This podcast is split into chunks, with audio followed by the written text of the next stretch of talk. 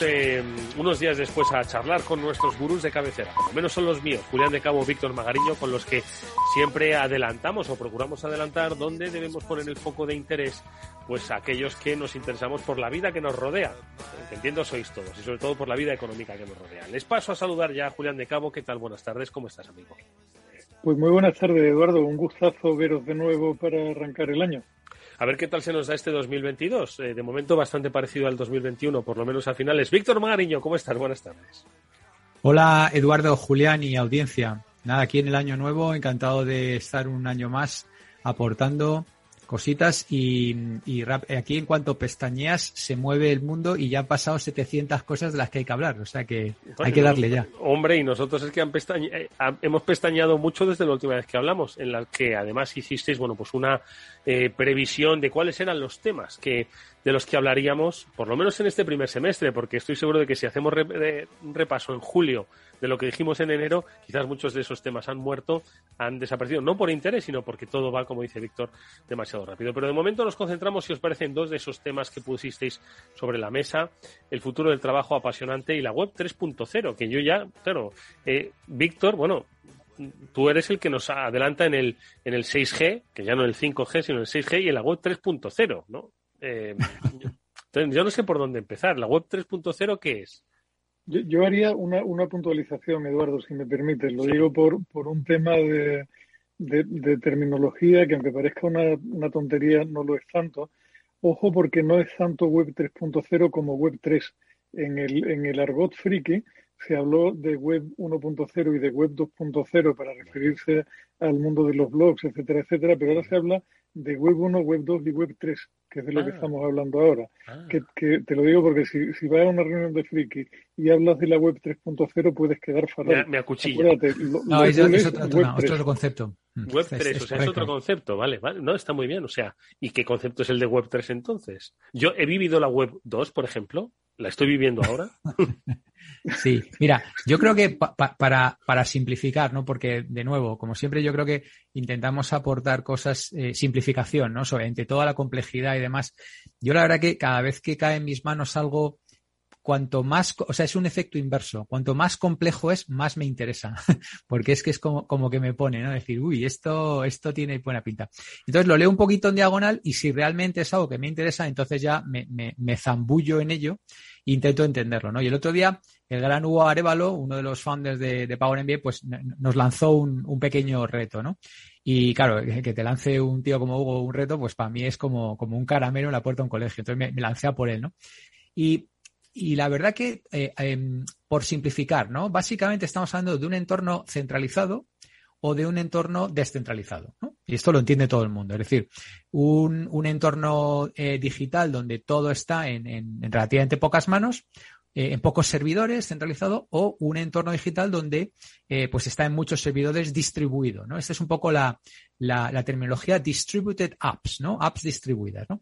Y, y un poco para, para bajarlo al nivel que la gente lo entiende, pues blockchain, ¿no? Blockchain es una infraestructura de nodos, de servidores eh, distribuida, donde la verdad, la verdad digital no está eh, solamente en un servidor, sino que está en multitud de servidores que de alguna forma se replican eh, pues a cada poco rato, de manera de que la, la verdad no está solamente en un lugar, sino que como la tiene mucha gente, muchos servidores, pues se garantiza que esa verdad digital es la auténtica y verdadera verdad digital, ¿no? Aunque sea un poco, explicado así un poco de, de la Mm. calle, ¿no? Claro, ¿qué es lo que pasa? Que todo esto está muy bien, ¿no? Y la tecnología blockchain, el encadenar bloques con bloques, eh, el, el entorno criptográfico que hay detrás, pues es bastante seguro. Pero cuando al final tienes que acceder a, a esa infraestructura distribuida, es decir, a los activos realmente digitales, bien sea cryptocurrencies, criptomonedas, o bien sean NFTs, Eduardo, de lo que llevamos hablando, Pues claro, resulta que está centralizado en dos o tres aplicaciones. Con lo cual, la versión digital de ese activo que está en muchos servidores distribuidos empieza otra vez a ser casi, casi única. Con lo cual, esto genera una problemática muy interesante. Y es que eh, estas aplicaciones que vuelven a la centralización pueden servirte casi, casi, casi cualquier versión digital de ese activo digital que sí que la matriz, digamos, es auténtica, verdadera y está eh, certificada. Pero la versión que sirven en tu dispositivo, pues puede ser cualquier cosa. Y de hecho, este autor eh, creó una serie de NFTs cuya matriz era la misma, pero que en diferentes dispositivos se visualizaban de diferente forma, cosas que no tenían nada que ver. Y en uno, curiosamente, era literalmente una caca. ¿Sabes? Con perdón de la, de la, expresión, pero es que es así, o sea, una caca. Mm. Entonces, eh, claro, a, a, mí me hizo repensar mucho, ¿no? Eh, toda la gente que está detrás de activos criptográficos como, como criptomonedas, Bitcoin, Ethereum, eh, NFTs, que están algunos alcanzando eh, sumas muy, muy fuertes, pues claro, yo no sé cuánta gente de esta es consciente de esta realidad y, y, del peligro que implica que si esa realidad que es servida en el dispositivo que tú tienes en la mano, que normalmente es el teléfono móvil o un PC, puede ser fácilmente adulterada, pues entonces volvemos otra vez al mismo, al mismo tema. O sea, ya no te puedes fiar. Una descentralización centralizada. Julián, a ver, ¿qué me cuentas tú? Porque se sudo, ¿eh? Lo que, lo que ha contado Víctor, ¿eh? Se sudó, se sudo. Sí, sí, eso, ha costado, ha costado. Eso, eso, es pasar de la pornografía al erotismo, o sea, del erotismo a la pornografía, como decía en nuestra época. Pero mira, yo por, por dejar un poco, o sea, como, como uno es profesor al final, me, me interesa que quede alguna idea clara a la audiencia sobre estas cosas. Si, si quiere que te quede mínimamente claro el, el, de qué va esta escala de Web 1, Web 2, Web 3, Web 1 sería la web inicial, calcula que de los años 90, que es cuando empiezan a popularizarse los protocolos, los navegadores, etcétera, etcétera, hasta el 2000, 2002, 2005, que es cuando empiezan las grandes plataformas. Y es donde empezaría Web 2. Web 2 sería, que no 2.0, sino Web 2, sería la web de las grandes plataformas, la web de los GAFA, la web, la, la web donde el control está en manos de Google, de Amazon, de Facebook, de las grandes, grandes, grandes. Mm. Y lo que se supone que, que se está intentando poner en marcha ahora es una mezcla de la eficacia de la web 2 con la ética de la web 1 donde el creador de contenido tenía más control, donde había un respeto máximo por todo el mundo. Es un poco, o sea, lo, lo, que se intenta en teoría, lo que dice la gente que está impulsando esta idea de los NFT, es una web donde el valor no lo van a capturar solamente un pequeño grupo de empresas que se lo llevan todo y que dan las migajas a los creadores de contenido, sino que va a ser mucho más ética, mucho más distribuida, mucho más con un valor que, que, va a revertir en toda la comunidad, tal como se pensó la web inicialmente. Pero lo que sucede en el fondo cuando uno se pone a rascar es lo que, lo que acaba de comentar Víctor, que lo que hay en la realidad por detrás es que estamos cambiando de plataforma y nos están contando una idea que no responde a una realidad. O sea, lo, lo que estamos haciendo realmente es salir, entre comillas, de las manos de los GAFA para ponernos en manos de dos, tres grandes compañías que son las que están poniendo las bases tecnológicas de todo este lío de los NFT, del valor distribuido, etcétera, etcétera. Con lo cual, al final, ojito porque igual no es la promesa que nos van a entregar lo que se está poniendo en marcha ahora, sino que habrá que esperar a que haya unos cuantos pasos más y sobre todo que haya mecanismos para que el control no esté en manos de unos pocos. Y a mí, eh, que soy mayor ya, Eduardo, porque hago 58, y que he visto llover mucho, me da la sensación de que esto lo hemos vivido ya. Es decir, el problema que hay por detrás de esto es un problema conceptual y es un problema de que Internet se concibió por frikis y para frikis y la idea que tenían los padres fundadores de Internet, como si fueran los padres fundadores de Estados Unidos, era la de una Internet donde cada uno se montaba su propio servidor web, su propio servidor de correo, su propio servidor de acceso remoto a casa, su propio, su propio, su propio.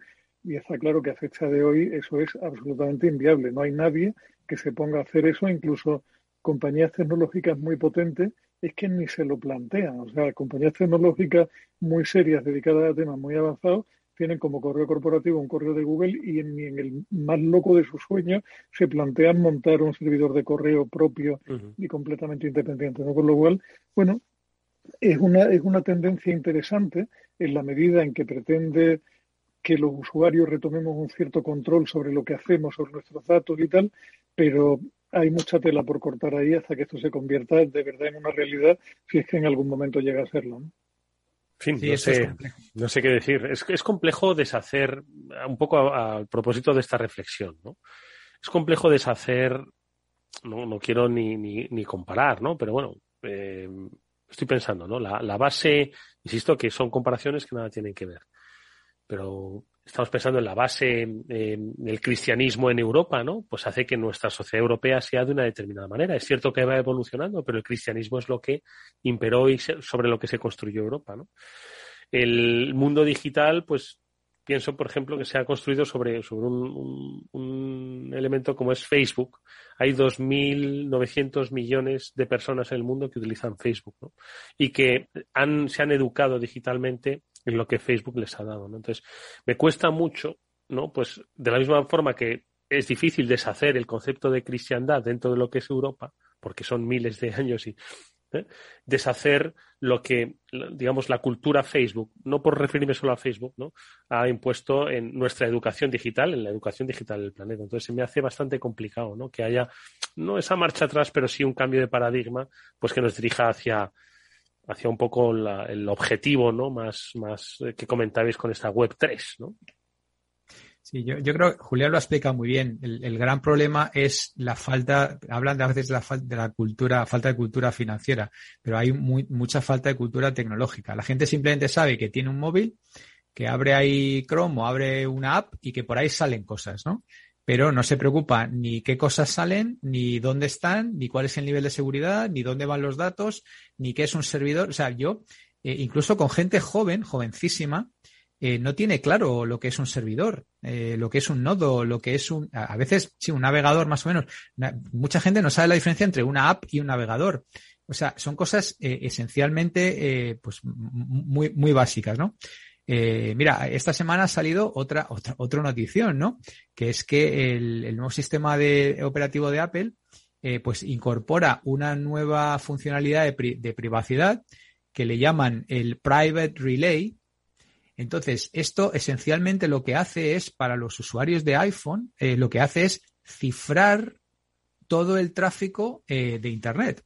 De manera que eh, queda enmascarado pues no ya solamente para los proveedores, sino también para las telco. O sea, entonces de esa manera ni siquiera la telco, o sea, la, te la telefónica de turno, la Deutsche Telekom, sí, puede ser capaz de tal. Esto eh, salió esta semana la noticia, se lo escuché además a Luis Vicente eh, ayer, eh, miércoles, y, y, he empezado a leer y digo, anda, mira, esto qué, interesante, ¿no? Y, entonces, claro, ahora las telcos están diciendo, oye, es que esto no puede ser porque nosotros tenemos que saber el tipo de tráfico que va por los iPhones para, entre otras cosas, por ejemplo, poner controles parentales y, saber exactamente, pues incluso hasta para requerimientos judiciales. Sabéis que las telcos tienen obligación de conservar durante seis meses el historial de navegación eh, por, por, si en algún momento un juez lo requiere, ¿no? Entonces, claro, si, si Apple lo enmascara a través de cifrado y tal, pues eso tampoco puede ser efectivo. Entonces, ¿Cómo se ha descubierto el pastel? Pues porque resulta que ha habido, claro, el, eh, Apple es muy, muy civilino. O sea, esto lo habilita en el nuevo sistema operativo, pero no va por defecto. Lo tienes que habilitar tú manualmente. El famoso por defecto, ¿no? By default. Entonces, ¿qué pasa? Que algún usuario se ha enterado de esto, lo ha intentado habilitar y le ha llegado un mensaje de la telco diciendo que no se puede habilitar porque la telco lo ha bloqueado. Y ahí se arma el follón. no sé si me, me explico. Sí, sí. Entonces, o sea, que lo ha, lo ha, intentado meter como por la puerta de atrás. Claro, esto es perfectamente coherente porque, claro, si ya limitó el traqueo en las apps, pues tiene sentido que limite el traqueo en la web. Quiero decir, o sea, es consistente, ¿no? Hmm. Porque ¿por qué, ¿por qué no voy a dejar a las apps que te traqueen y sí voy a dejar a las webs? ¿Vale? Esto es también consistente con el famoso tema de las cookies que, que, va de, terceros que va a prohibir. Entonces, es consistente. Lo que pasa es que lo ha intentado también meter un poco eh, por detrás. Entonces, esto es otro tema que está ahora mismo en. Hombre, yo creo que eh, un poco volviendo al tema de, volver a, poseer el control de Internet, eh, quizás el control, como dice Julián, pues ahora mismo no, no es ninguna compañía va, va, a crear su propia su propia su propio servidor de correo interno, pero sí que un poco a lo que apunta Víctor, sí que va a haber una conciencia mayor de eh, el papel que yo juego para el resto de las compañías ¿no? en, mi, en mi vida digital. ¿no? Es decir, pues, mm, qué es la información que yo doy, eh, qué saben de mí, eh, quiero, hasta dónde quiero que sepan de mí, eh, qué es lo que mm, no quiero hacer, qué es lo que no quiero hacer, qué es lo que no quiero leer. Entiendo que ahí sí que nos, nos dirigimos ¿no? hacia una mayor independencia del ser digital. Pero fíjate, Eduardo, hay, hay, hay un tema en lo que comentaba Víctor que me parece súper interesante, y es que no es la primera vez que se plantea una batalla de ese estilo y donde las telcos salen al ruedo a pelear y a protestar y tal. Si recordáis, eh, hubo una temporada donde en, los albores de Netflix en España hubo una polémica porque el tráfico de Netflix era estrangulado por la red telefónica y los usuarios no podían verla con una calidad decente.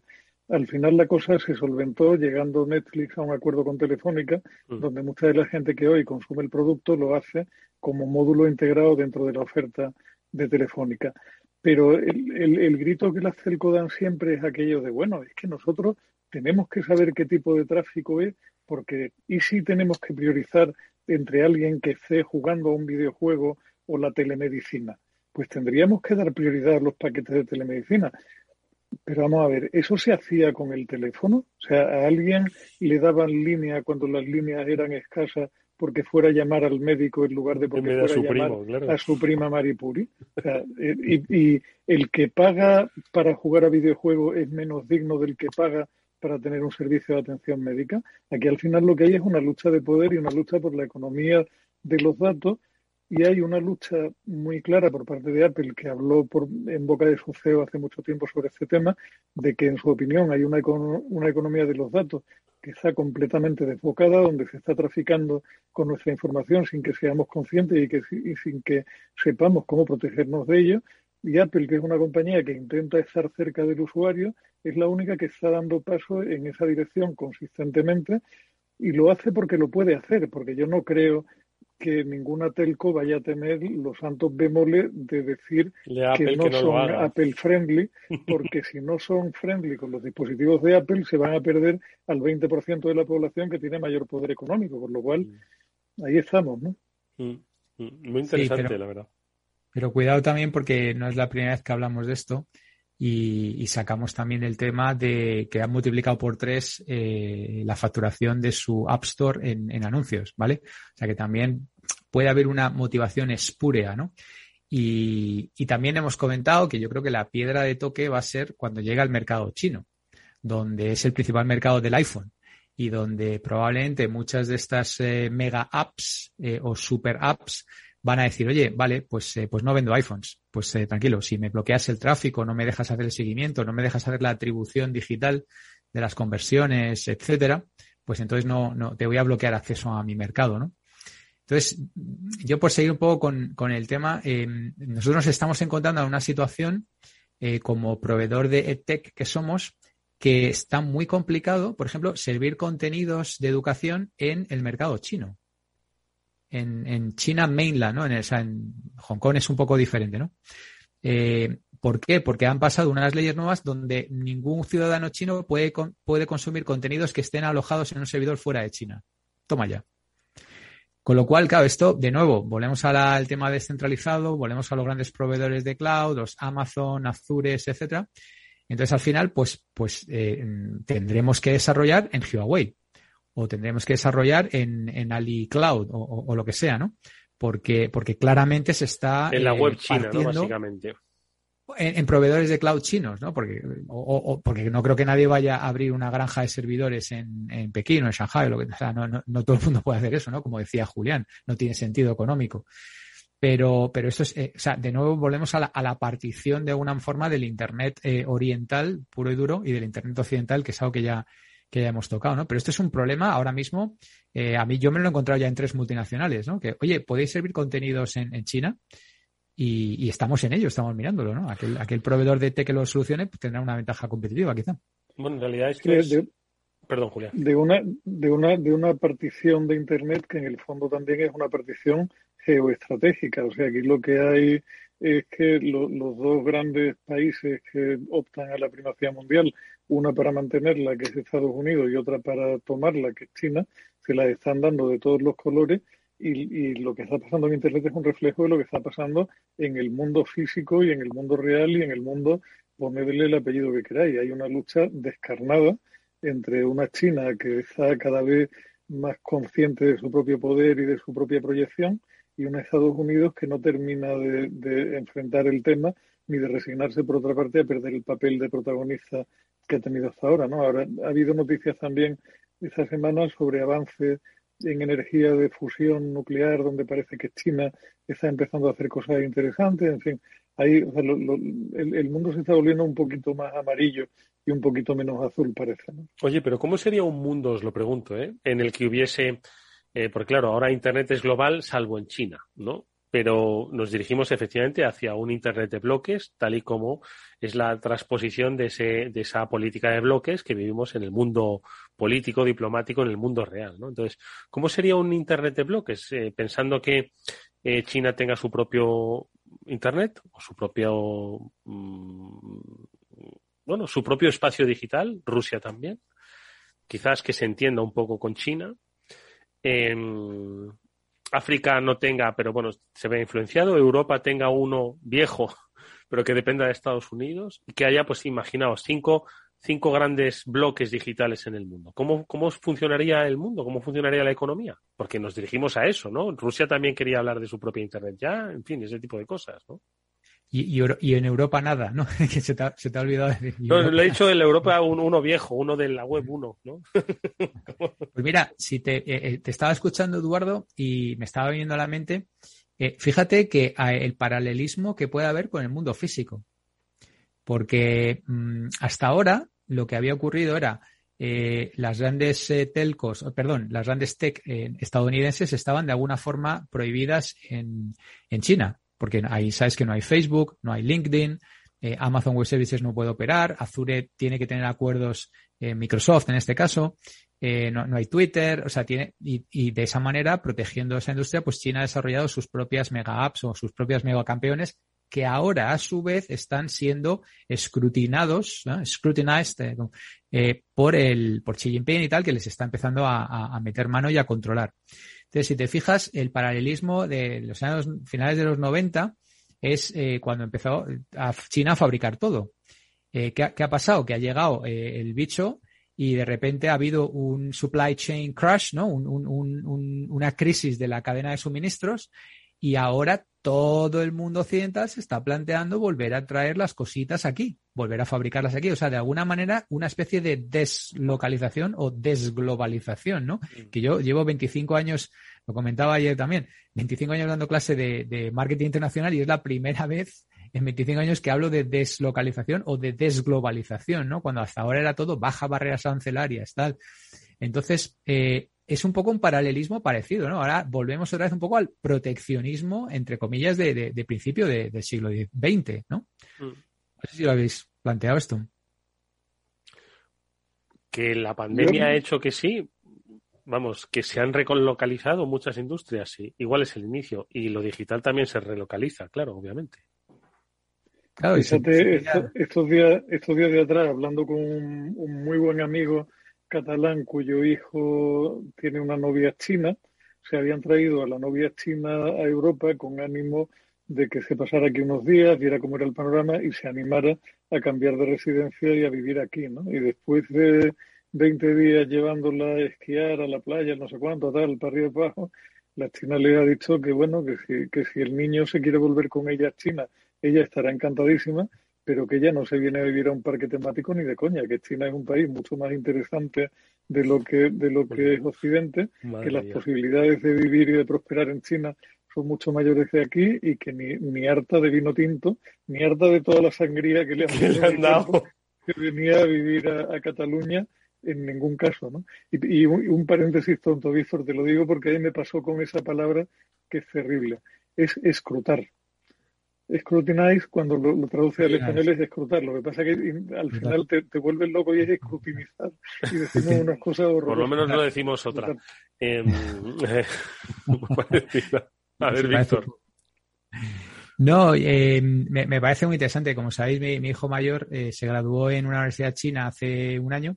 Ahora está terminando su máster y yo ya le estoy dando señales muy fuertes de que se vuelva para allá. O sea, es que lo, lo veo ca- cada vez más claro, ¿no? Eh, como dice Julián, porque probablemente es donde mejor se puede expresar y, bueno, claramente porque él tiene una ventaja competitiva porque habla chino, ¿no? Y eso, pues obviamente prima sobre cualquier otra cosa, ¿no? Pero, pero totalmente de acuerdo. Y esto se veía venir ya hace más de 10 años cuando, cuando empezaron en, en casa a estudiar chino mis dos, mis dos hijos y, y de ahí pues muchos otros am- amistades cercanas pues han puesto a sus hijos a estudiar chino y a, y a tener operes chinas y tal.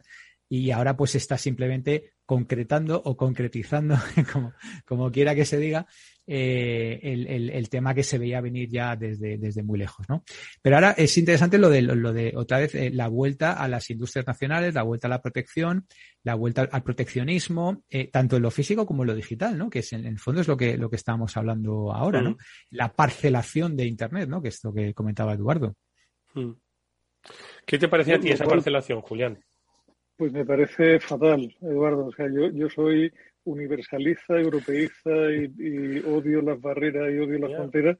Entiendo que el nacionalismo está muy bien como, como orgullo de ser uno lo que es y de venir de donde viene, pero una cosa es venir de donde uno viene y otra cosa es a donde uno va. Y donde uno va debería ser hacia una humanidad que funcionara mucho más en conjunto, de una manera mucho más armónica y donde todos los seres humanos tuvieran una, una capacidad igual de, de desarrollarse como persona. Y eso solo se puede hacer hoy día en un mundo como, como el de hoy, con una serie de valores conjuntos y con una serie de organismos supranacionales que de verdad funcionen y donde esté eh, donde estén a cargo las mejores personas disponibles. Yo creo que eso no- nos lleva un poco al, al nacionalismo rancio, aburrido y pasado de fecha, que además en lo político es peligrosísimo. ¿no? Cierto. Bueno, pues, Pues- eh, es que, ¿sabéis qué pasa? Que da mucho de sí el, tema de la Web 3, lo que implica y las derivadas ¿no? que podrían darse en torno a, esa, búsqueda o esa necesidad de evolucionar ¿no? dentro de nuestra cultura digital. Pero se nos ha ido el tiempo. Y lo que teníamos previsto para hablar eh, de mm, el futuro del empleo o el empleo del futuro, el otro día hice una pequeña búsqueda porque me, como me disteis muchas pistas, Claro, no es lo mismo, ¿no? El futuro del empleo que el empleo del futuro, ¿no? El- eh, y son muchas cosas, ¿no? De las que hablar sobre esos empleos que todavía no existen y que van a complementar, pues, eh, lo que va a ser la evolución del empleo, ¿no? El futuro del empleo, que también, pues, tiene muchos retos y desafíos que si queréis comentamos la próxima semana. ¿Os parece? Me parece estupendo y han salido ya las predicciones del gran Scott Galloway. ¿Qué ha dicho? Eh, Pues cuéntanos, comparte alguna rápida con nosotros, hombre. Bueno, eh, a ver, ha, ha dicho muchas cosas, pero bueno, hay una que ya la adelantamos incluso antes de que las hiciera él, ¿no? Que Bien. es el tema de que él no ve claramente, no ve el metaverso. Lo, lo dejamos ahí apuntado. Luego ya si quieres el próximo día dam- damos detalles, ¿no? Pero me ha, me ha encantado, ¿no? Porque digo, hombre, mira, estoy de acuerdo con mi gurú de cabecera. No ve el metaverso. Y hay- Iago. No, no lo Y ve. hay, Va a y ser- hay predicciones, hay predicciones que dicen que Facebook se la va a dar gorda con el metaverso. Hay predicciones y, y- y seguro que hay muchos deseos, ¿no? Porque parece que a Facebook le tienen ahí bastante enfilado. Bueno, pues eh, de metaverso hablaremos, pero vamos, pa- vamos por partes. Hablaremos del futuro del empleo y de los empleos de futuro eh, en, el próximo, en el próximo programa. ¿Os parece bien? Que si no, prometemos mucho y luego dejamos a la audiencia con ganas. Julián de Cabo, Víctor Magariño, como siempre, muchísimas gracias. Ha sido un placer escucharos. Un Igualmente. placer y un nos vemos la semana que viene. Hasta entonces. Y a ustedes nos vemos, eh, pues eso, el próximo lunes que volveremos con nuestro programa de ciberseguridad, el Cyber After Work, ya sabéis, programa de referencia para saber cómo está otro de los grandes retos de nuestro tiempo, sentirse seguro en este mundo conectado. Gracias y hasta entonces. Adiós.